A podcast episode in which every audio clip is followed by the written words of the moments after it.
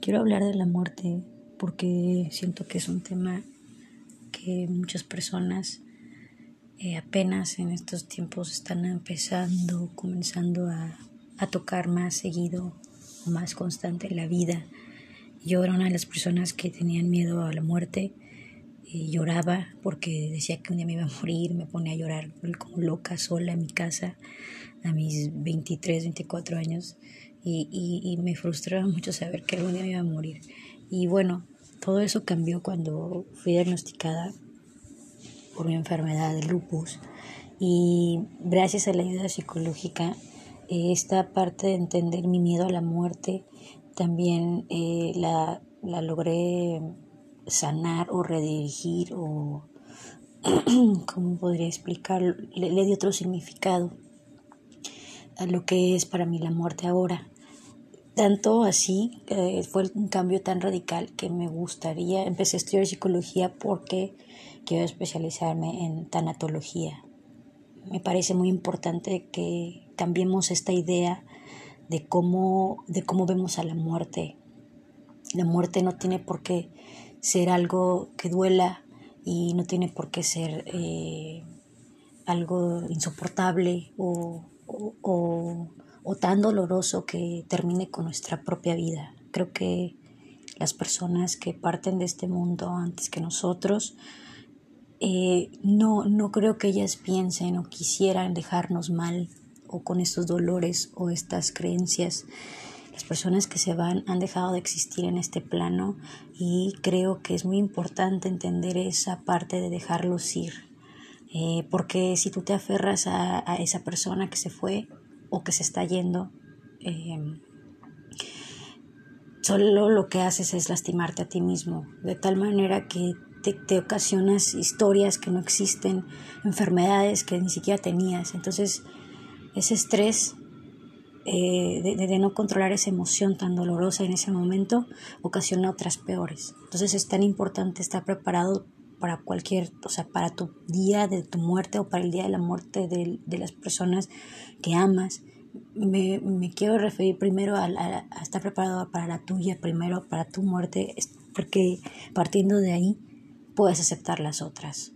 ¿Ok? Entonces, cuando uno acepta esa parte donde dices, ok, me voy a morir, ¿no? No sé cuándo, no sé cómo, pero lo que sí sé es que puedo tener una calidad de vida donde cuando yo me tenga que ir me vaya tranquilo, me pueda ir hoy, me pueda ir mañana y yo esté en paz, me vaya en paz, porque de eso se trata, de estar preparados para que el día que llegue, como nadie sabemos cuándo es, estar listos, o sea, irte como que te tengas que ir, ¿no? Y, creo que si tú te preparas para tu muerte, eh, no tengo una, un estudio o algo que me que, que diga que es 100% seguro que si tú te preparas para tu muerte va a ser la menos dolorosa, pero sí estoy segura que si estás preparado es más fácil dejar ir.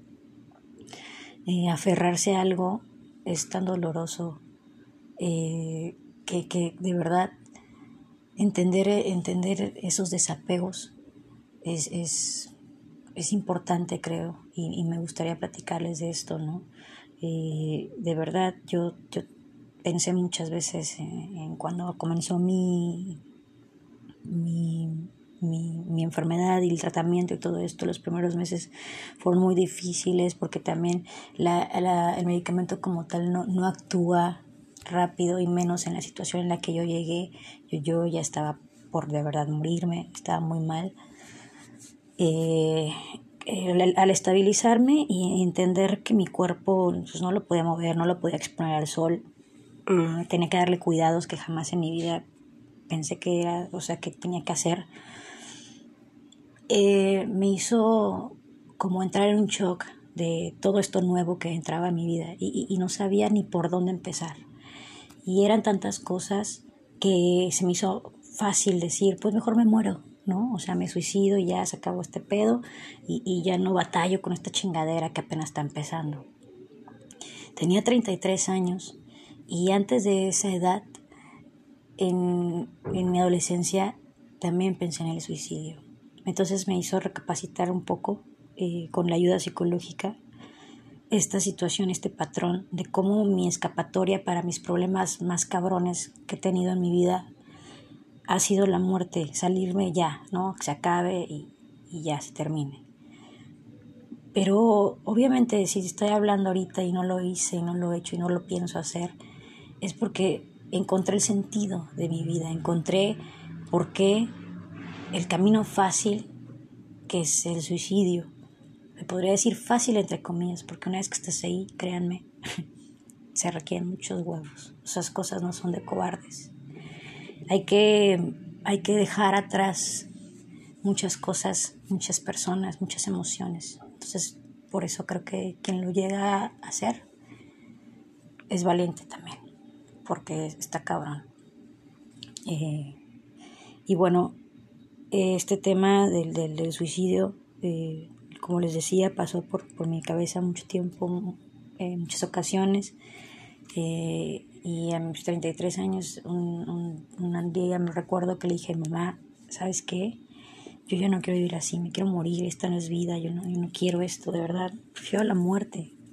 Y ese era mi, mi, mi, mi pensar.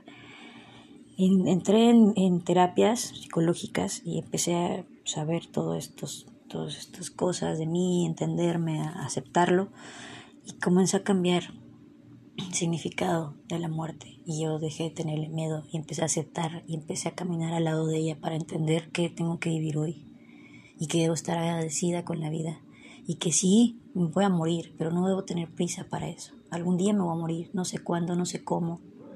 Y quiero que cuando llegue ese día me pueda ir en paz y quienes se tengan que quedar aquí, pues se queden tranquilos, que yo les dé, que al irme pueda ocasionar que esas personas se queden tranquilas. Yo creo que cuando una persona muere y si tú no fuiste capaz de llorarle o o, desgarrarte el alma en su funeral eh, y simplemente la dejaste ir con tu, con tu amor, sí te dolió y tal vez lloras pero en tu casa no exhibes o expones tu dolor eh, para que digan, ay güey, sí lo amaba, ay güey, sí lo quería. Creo que también está bien, eh, no, no, no es necesario, yo creo, ese drama, y no, no digo que sea un drama, pero, o sea, me refiero a la, la, la magnitud que ocasiona la pérdida de un ser amado. Eh, en cuanto a dolor, eh, somos tan diferentes todos y por eso me, me fascina la mente, porque cada uno reacciona diferente, cada uno lo toma diferente y cada uno lo procesa diferente. Y eso es lo bonito, que cuando tú lo procesas diferente, entre más personas expongan estas, este tipo de cosas, tú puedes mm, darte una idea, una guía de que güey, pues no estoy tan loco, o sea, no, no está tan mal lo que pienso, hay alguien más que lo hace y le ha funcionado o, o funciona de esta manera.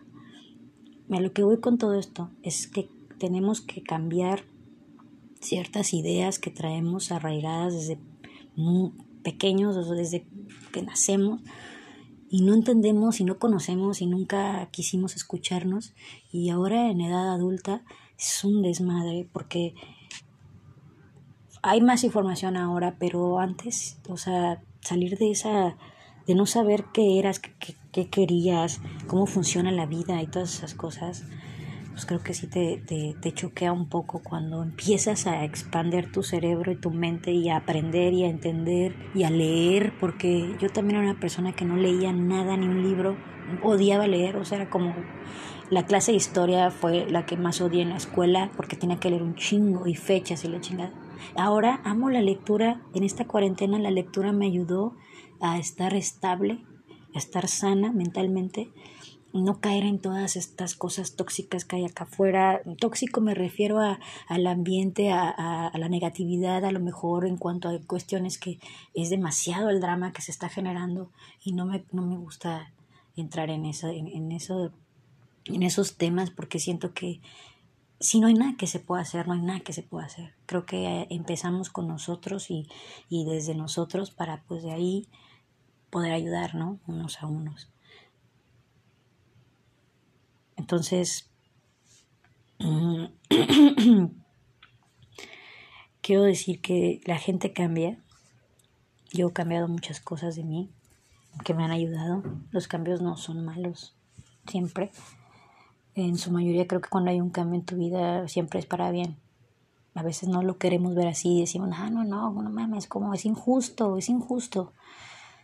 Y yo de verdad les digo, al principio de esta enfermedad que dije tantas veces que era injusto y que me quería morir y todo esto, y ahora estar aquí hablando, haciendo estas grabaciones y, estudiando psicología y tratando de, pues allá afuera, eh, reflejar lo mejor de mí y ayudar, dices, wow, o sea, qué, qué cambio, o sea, siempre después de ese miedo, tanto, tanto miedo que le tenía a seguir mi vida con la enfermedad, haberlo aceptado y estar aquí hablándolo es, y, y, y, verlo más como una ayuda, como una enseñanza, como algo que me dejó demasiado aprendizaje para mí, en vez de haber pensado mejor me quito la vida o no quiero vivir con estos dolores o no quiero vivir con todas estas restricciones que tiene esta pinche enfermedad.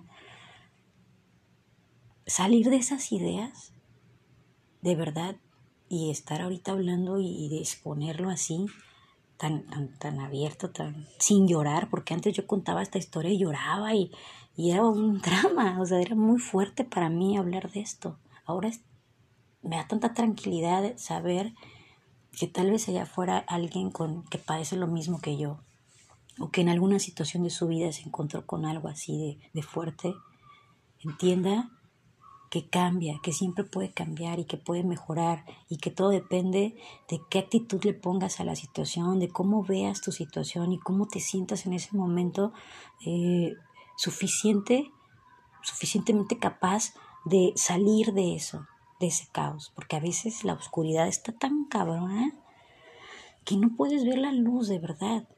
Y qué cabrón es, no sé si alguna vez cuando cierras los ojos y pones tus dedos así en la yema de tus ojos, la yema de tus dedos en tus ojos, puedes ver luz. Y esa luz no es nada más que tu misma luz adentro, no es una luz que está reflejando el sol ni nada. De hecho, hay meditaciones que te, ah, te piden hacer esos ejercicios y realmente es increíble ver para adentro y escucharte, redefinir conceptos, cambiar ideas, con el fin de tener una tranquilidad, una estabilidad y una paz que allá afuera nadie, nadie, absolutamente nadie puede venir a desequilibrar sin, sin que tú des ese permiso. O sea, si tú le das el poder a las personas de manipular tus emociones, o sea, hay un grave problema porque necesitas tú ser esa persona que domina esas emociones, no, no, no las personas deben de llegar aquí, controlar eso y controlar tu enojo y controlar tu alegría. Está bien sentirlo, pero saber que tú eres el dueño de eso, o sea, que tú controlas eso, que no va a haber nadie más. ¿Por qué? Porque si el día de una mañana falta esa persona que controlaba esa emoción en ti, el dolor va a ser tan grande e inmenso que también te vas a lastimar tú y, y, y, no vas a, y te vas a salir de ese equilibrio que, que vas teniendo, ¿no? que vas eh, aprendiendo. No quiero decir que en este tiempo yo no haya salido nunca de mi equilibrio en el que trato de mantenerme o que o que, que no me sienta mal o a veces quiera llorar eso, pero sí, pero no he llegado a grado ya de pensar en morirme. O sea, no, me encanta vivir, me gusta mucho despertarme y hacer lo que tenga que hacer y, y hacer mi día y todo eso que se hace, ¿no? Me gusta mi vida ya no pienso en quitármela, ya no pienso en que, mi, mi única salida es la muerte. Y, estoy en el proceso de, despedirme de mi abuelo, que es una persona que considero eh, lo más amoroso del mundo, lo más bueno. Eh, tiene una devoción por Dios muy grande y su fe está en él y toda la religión y todo esto. Y creo que la vida me ha preparado para estar en, este, en esta posición donde ahora entiendo la muerte de esta manera y me puedo despedir de las personas que me tenga que despedir, sin dolor, sin drama, al contrario, con todo el amor infinito y agradecimiento de haber existido en el mismo plano que yo estuve y haber compartido conmigo el tiempo que hayan compartido. Creo que es importante entender que agradecer eso, más, más que, que, reprocharle porque se están yendo, es lo que más importa, es lo que creo que ellos sienten esa energía y los se, se van en paz.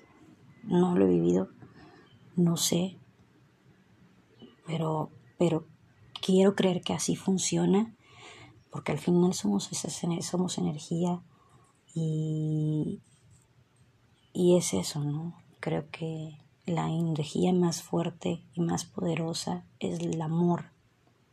Y si todo lo hacemos desde ahí y con conciencia, creo que tendremos una vida mucho mejor, mucho mejor. Me refiero a eh, emocionalmente estable, mentalmente sana y espiritualmente llena. Y bueno, creo que eso es todo lo que quería decir y le doy cerca de la muerte. Y nada, muchas gracias por escucharme.